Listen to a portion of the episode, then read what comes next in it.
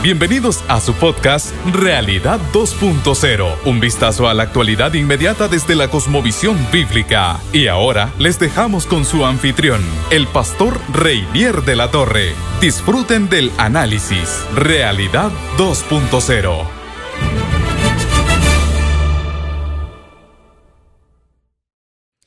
Sí, qué alegría, qué privilegio, qué bendición poder compartir nuevamente este tiempo. Qué, qué bueno, qué alegría que Dios nos permite reencontrarnos una vez más en un episodio de este su podcast Realidad 2.0. Para mí es una bendición tremenda el poder hacerlo y espero que para usted también el compartir este, este tiempecito, ¿verdad? Así que qué bueno, qué bueno, qué alegría. Eh, hace ya algún tiempo que estamos echando una mirada, como digo, eh, crítica, analítica, de alguna manera a la realidad que nos rodea, al contexto donde Dios nos ha puesto a ministrar, donde Él nos ha llamado a servir. Esta es nuestra realidad y tenemos que entenderla, ¿verdad? Un conocimiento completo del mundo es, quien nos defiende de Él, dijo alguien más o menos así. Eh, así que ese es el, ese es el, el propósito de este, de este podcast, el analizar las cosas que suceden a nuestro alrededor, porcionándola, diríamos, eh, dividiéndolas en pequeñas porciones para poder entender mejor lo que está sucediendo. En el episodio anterior estuvimos eh, hablando acerca de una de las, las, realidades más preocupantes de nuestro tiempo, ¿verdad?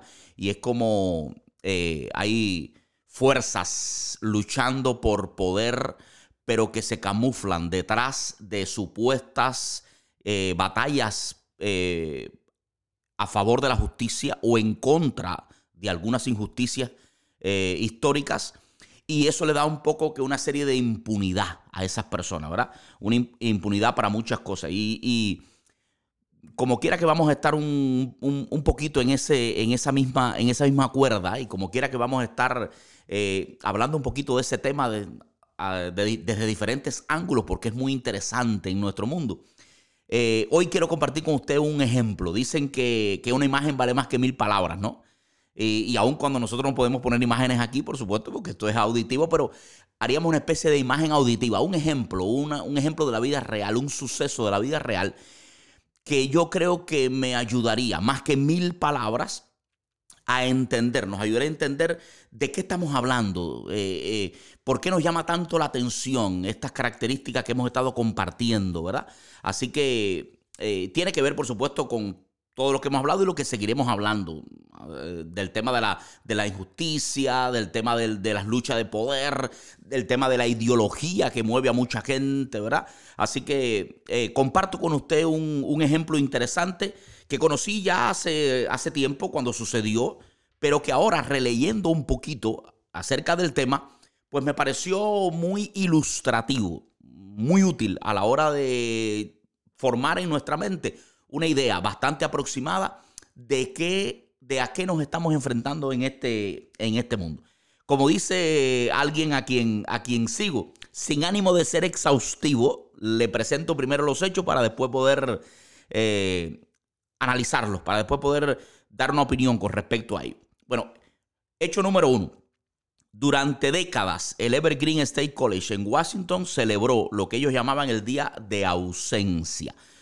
¿Qué cosa es el Día de Ausencia? Era un día al año donde los estudiantes de color y los administrativos, trabajadores de color de ese, de ese centro universitario, el Evergreen State, State College, se ausentaban del campus.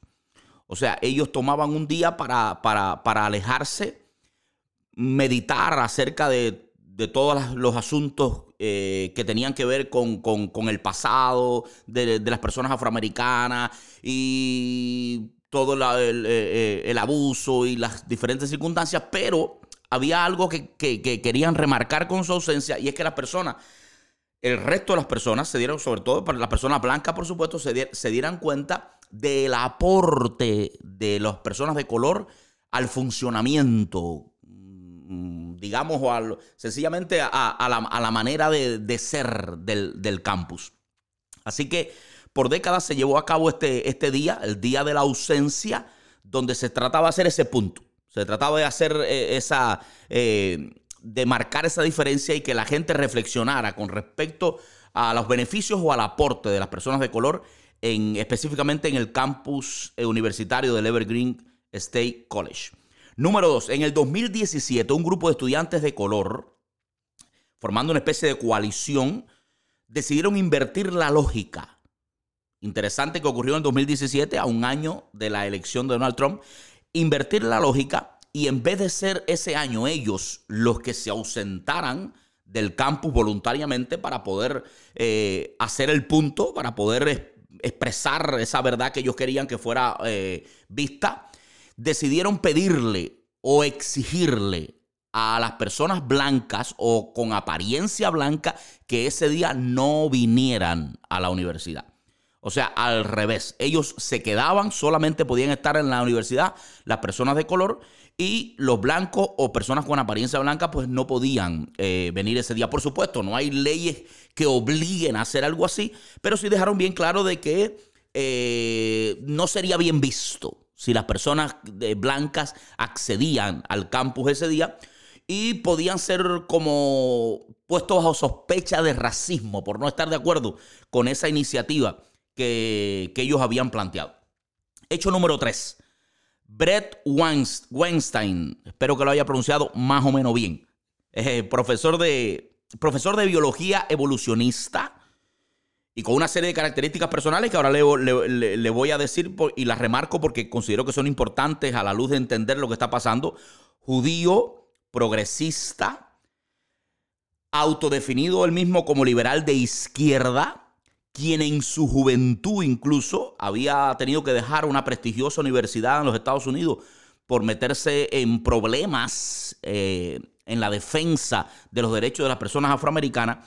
Ese profesor de biología, Brett Weinstein, que incluso siempre había apoyado también a las minorías dentro de la universidad y siempre había estado de acuerdo con la iniciativa de ese día de ausencia, envió un email dando a entender que él no estaba conforme, que no estaba de acuerdo con lo que estaba, con lo que se había planteado, con ese cambio que se había planteado, que para él eh, significaba un cambio importante eh, de sentido. Y, por aquí tengo incluso un pequeño fragmento del email que quería decirlo en las propias palabras de él, ¿verdad? Para que no, para que nos, eh, para entender mejor lo que él estaba diciendo. Dice, hay una gran diferencia, dijo Weinstein, entre un grupo o una coalición que decide ausentarse voluntariamente de un espacio compartido para resaltar sus roles vitales y poco apreciados. Y un grupo que alienta a otro grupo para irse. El primero, afirma él, es un llamado a tomar conciencia y a combatir la opresión, mientras que el segundo constituye una, una demostración de fuerza y un acto de opresión en sí mismo. Bien interesante, ¿verdad? Bien interesante. O sea, no hay diferencia, decía él, entre un grupo que decide sentarse voluntariamente para marcar un punto, para marcar una verdad, para subrayar una realidad, para protestar contra algo, y un grupo que no toma, la, no, toma decisión sobre sí, sino que quiere tomar la decisión sobre el otro grupo y establecer eh, un curso de acción, vamos a, llamarlo así, sobre otro, sobre otro grupo. Eh, dice el profesor Weinstein que eso es una, una diferencia tremenda. Hecho número cuatro. El profesor fue acusado de supremacista blanco, de racista, e inmediatamente comenzó toda una especie de revuelta en la universidad exigiendo la expulsión de la escuela de él y de su esposa, que estaba también, eh, también profesora de la misma universidad y también eh, en la misma posición. Eh, se le enfrentó incluso físicamente a la salida de un aula, un grupo de estudiantes lo rodearon, se le enfrentaron y hubo una especie de discusión y una especie de, altercado ahí entre los alumnos y el profesor, ¿verdad? Que, que subió un poco de temperatura incluso. Hecho número 5. Weinstein fue advertido por la policía del campus a no entrar al campus en algunos momentos porque según la policía eh, el clima era muy desfavorable, el clima general, los alumnos, algunos alumnos habían sido vistos con bates de béisbol patrullando por algunas partes del, del campus, revisando carros a todas luces en busca de, de cuál era el carro de los profesores, con la intención, según entendían los policías, de secuestrarles por lo menos, de retenerles por lo menos, ¿verdad? Ese es otra, otro de los, de los hechos que salió a la luz. Hecho número 6.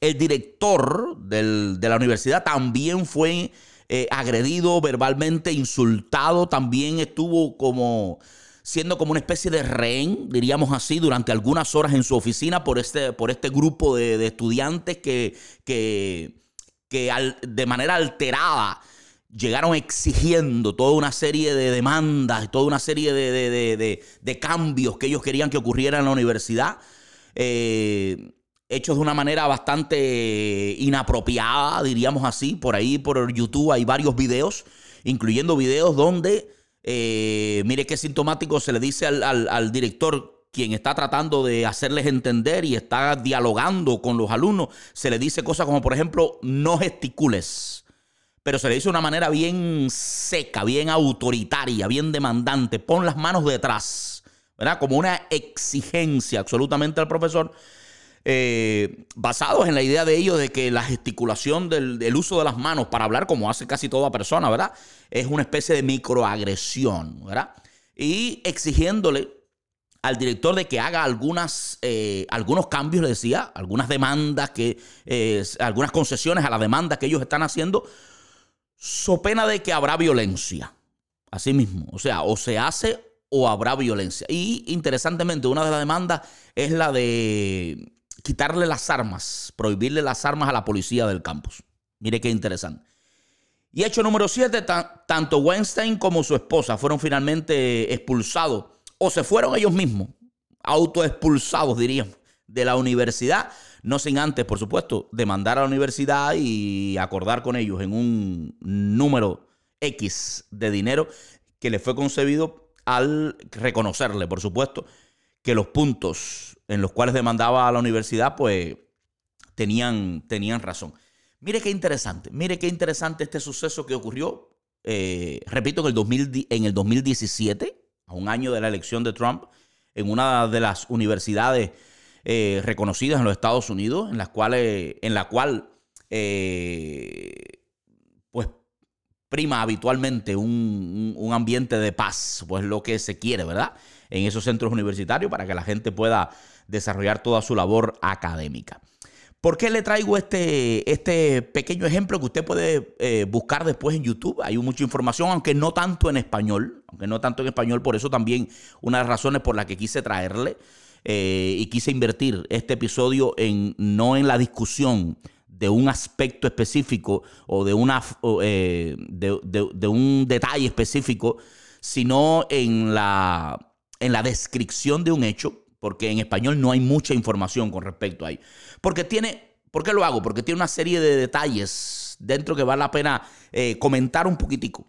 Por ejemplo, eh, a partir de este, de este acontecimiento, uno puede reflexionar en, la real necesidad que hay de continuar con un discurso que eternice un poco los errores del pasado, ¿verdad? No sé si a usted le, da por pensar lo mismo. Es una de, de, las cuestiones que me viene a la mente. Es solamente una de, de las cosas que, que, vienen a mi mente y que podríamos discutir un poquito acá en este, en este podcast que precisamente es para eso, para hablar un poquito acerca de, de las cosas de nuestra realidad. O sea, como, permanece en el tiempo un discurso al que se le da actualización constante, al que se pretende que sea omnipresente en todas las áreas de la vida, ¿verdad? Sobre errores del pasado que son reales, que son crueles, que son, eh, eh, que son innegables, que son indudables y que tienen que ser, por supuesto, combatidos, pero que tampoco hay por qué, yo creo, alimentar constantemente al punto de que se llegue a situaciones como esta, ¿verdad? Donde un grupo de estudiantes eh, obran más como un grupo de criminales prácticamente que como un grupo de estudiantes universitarios, ¿verdad? Porque gente gritando, amenazando, demandando expulsión, patrullando combates de béisbol, revisando carros, eh, anunciando violencia, pues no se parece mucho a lo que nuestra mente eh, nos diría que es un, un grupo de estudiantes universitarios. Parece una turba de malhechores más bien, ¿verdad? Expresándose de esa manera. Eh, y esto yo creo que tiene que ver con una, con, con una una insistencia constante de hacer de este tema una actualidad inmediata, de hacer de este tema algo que se repita constantemente, que se eternice, que sea omnipresente, como decíamos un momento, y que no se olvide, jamás se olvide, que esté ahí absolutamente, eh, alguien está muy interesado en que eso suceda. Y las sospechas es que no solamente eh, ocurre a raíz de que persistan en el corazón de algunas personas, pues algún tipo de indignación con respecto a eso, que también, sino que puede que haya otros motivos políticos, económicos detrás, ¿verdad? Del fuego que habitualmente se alimenta o de, o de, esas palabras, acciones, sucesos con los que se está tratando de que este tema en vez de ir solucionándose, lo que vaya es empeorando completamente. Otro aspecto que me llama la atención de este, de este asunto es la cultura de victimización. Así le, llama una, llaman a una situación que está ocurriendo en nuestro, en nuestro mundo, que también en algún momento vamos a hablar. Sin duda alguna es una de las cosas importantes que tenemos que hablar. Aquellos que de alguna manera servimos a esta generación, eh, que tratamos de aportar un pequeñísimo granito de arena en la mejora de nuestra sociedad tenemos que, conocer eh, aspectos como, como, este que le acabo de hablar, la cultura de la victimización, es una especie de, es una especie de, situación que está ocurriendo en, nuestra, en nuestro mundo, sobre todo en los jóvenes, en la sociedad americana, donde se perciben a sí mismos como víctimas constantes de todas las cosas. O sea, es una especie de también de búsqueda de permanecer en esa categoría social, en la categoría social de víctima. Es como una especie de apego, de tendencia, de aceptación, de búsqueda, de, autodefinirse como, como víctima, de definirse ellos mismos como personas que han sido dañadas por otro, ¿verdad? Es una especie de afiliación eh, a través de la victimización que está ocurriendo, es una realidad innegable en nuestro mundo, está ocurriendo incluso dentro de las universidades, dentro de universidades eh, donde la lógica nos diría que, que, es una paradoja completa, ¿verdad? Universidades de primer mundo, universidades donde van personas privilegiadas, universidades donde se forman gente que para nada podrían pensarse que, van a ser víctimas en el futuro, sino que van a estar a la cabeza del mundo, las mentes más brillantes, los, los profesionales más buscados y más valorados del mundo. Esos hoy en día pues se están sintiendo de alguna manera víctimas y hay toda una cultura de victimización que tiene su trasfondo psicológico, del cual podemos hablar en algún momento. No somos psicólogos, pero ahí están a la luz eh, los estudios que algunos sociólogos y psicólogos están haciendo de este fenómeno, ¿verdad? De la cultura de la victimización. Eh, ¿Qué otro detalle me llama la atención? Pues la participación cómplice de las personas. O sea, otros estudiantes, profesores, directivos de la universidad, incluso el director de la universidad que no tomó ningún tipo de decisión con respecto a los muchachos, que se dio casi a todas las demandas que, que ellos le estaban haciendo, ¿verdad? Que validó de alguna manera el comportamiento de esos muchachos que no, no tuvo el valor para enfrentarse a ninguna de las cosas que hacía. O sea, hay un silencio cómplice, hay una participación cómplice que va desde el silencio hasta el apoyo o hasta hacer, hacerse de la vista gorda. O sea, hay, muchas maneras de una persona validar eh, ese, ese comportamiento para nada normal o para nada beneficioso para la sociedad. ¿Qué otro asunto me viene a la mente? Bueno, eh, la anulación, por supuesto, del diálogo, del razonamiento, de la discusión. Esos muchachos nunca abrieron la posibilidad a escuchar nada, nunca se detuvieron a pensar tampoco eh, en las características del profesor atacado. Eh, su posición política, incluso sus ideas, su pasado, eh, su actitud, su posicionamiento con respecto a los asuntos. Nada de eso importa a la hora de atacar a una persona. Si la persona no está de acuerdo con algo que ellos identifican como necesario, pues entonces la persona ya está definida, no importa ni su, vuelvo y repito, ni su pensamiento, ni su posición política, no importa nada. Enseguida es tildado, que es otra de las características de nuestro mundo, con ciertas, con ciertos términos que son esgrimidos generalmente para acabar la discusión, porque son términos que lo que buscan es eh, desacreditar al oponente. O sea, son términos que lo que, se, lo, que se busca con ellos precisamente es terminar cualquier tipo de discusión, no dar paso al diálogo, al razonamiento, no dar paso a ningún tipo de, de, intercambio de argumentos que pueda poner en peligro el curso de acción que ya ellos han definido. Por tanto, no me importa lo que ha sido hasta ahora, no me importa tu palabra, no me importa tu pasado, no me importa tu historia, no me importa tu posición, no me importa tus argumentos.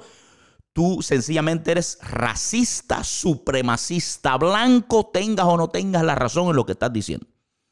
Y end, end of discussion, como dicen los americanos, terminó la discusión. Ahí terminó la discusión. Tienes que plegarte 100% de lo que estamos diciendo o estás del otro lado. Eres un racista, un supremacista blanco y punto. No hay absolutamente más discusión. Y lo otro que me llama la atención y es precisamente por lo que, eh, por, mayormente por lo que quería traerles este ejemplo o comentarles este incidente, es por la, eh, eh, un hecho interesante, cómo se pasa fácilmente de víctima a victimario. ¿Verdad? De eso estamos hablando en el episodio anterior. Eso fue lo que me motivó mayormente a compartir este incidente, aunque todo lo que hemos dicho hasta ahora forma parte, de, digamos, del tejido, del tejido social en el que nosotros estamos ahora ministrando. Pero miren qué interesante, miren qué interesante. Cómo una persona puede invertir una lógica en su cabeza y no verle, no ver la diferencia entre una cosa y otra. Como decía el profesor, hasta, hasta ausentarte voluntariamente, tú, haciendo un curso de acción sobre ti mismo, y ausentarte para hacer un punto, para remarcar una realidad, hasta ahí, pues no tiene ningún problema.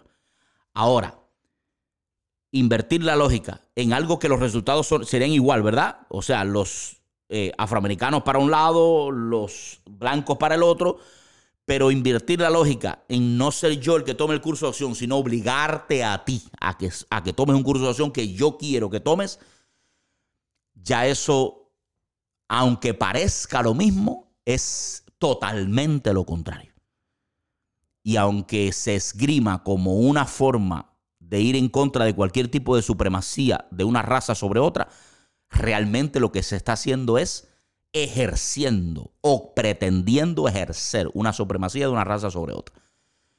Que las personas de una raza determinada, combatiendo la injusticia, abanderados con la bandera de la corrección, ¿verdad? De la rectificación de injusticias históricas, pretendan entonces erigirse sobre otra, sobre otra raza para decirle a ellos lo que tienen que hacer.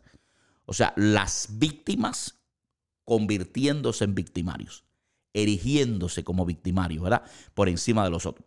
Bueno, yo creo que ha sido, ha sido bueno eh, compartir este ejemplo. Déjenme ver si, si esta semana yo puedo eh, subir otro episodio eh, donde hablemos de otro aspecto de la realidad, porque este me pareció que era útil comentarles acerca de este evento. Les animo a que busque un poquito más de datos en Google, en, YouTube. Hay videos incluso de lo que sucedió en el Evergreen. Fue una situación con alguna repercusión nacional, lo que mayormente, por supuesto, en los canales en inglés. Pero se puede buscar un poquito más de información y, la curiosidad, llevarnos a entender un poquito mejor el pasaje. Como le dije hace un momento, lo compartí con usted eh, pensando en que ejemplifica, ilustra perfectamente algunas cosas que hemos hablado y, otras que vamos, y otras que vamos a hablar. O sea que yo creo que, que al final eh, es bueno que lo hayamos hecho. Una especie de imagen auditiva, ¿verdad? Para nosotros, para poder entender las cosas que estamos hablando. Una bendición, un privilegio, eh, una alegría tremenda para mí el compartir con usted en este tiempo y el armar estas cápsulas, ¿verdad?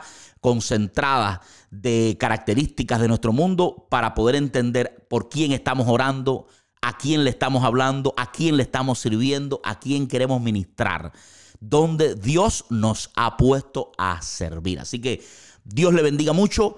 Eh, nos vemos en el próximo episodio, que yo creo que va a ser pronto, si, si, si puedo hacer eh, dos episodios al menos esta semana, ¿verdad? Para, para seguir con la secuencia de asuntos. Hay muchas cosas por las que hablar, hay montón de cosas, infinidades. Se acumulan más cosas que el tiempo que tenemos para, para ordenarlas en nuestra mente y hablar. Pero bueno, es una bendición siempre hacerlo. Nos vemos en el próximo episodio entonces. Gracias por estar conmigo y nos vemos. Dios bendiga. Gracias por escuchar este capítulo. No te pierdas el próximo análisis de otra de las características de nuestra realidad. Te invitamos además a seguir al pastor Reinier de la Torre en sus redes sociales y a unirte a la familia online Vida 2.0. Ven con nosotros y te haremos bien.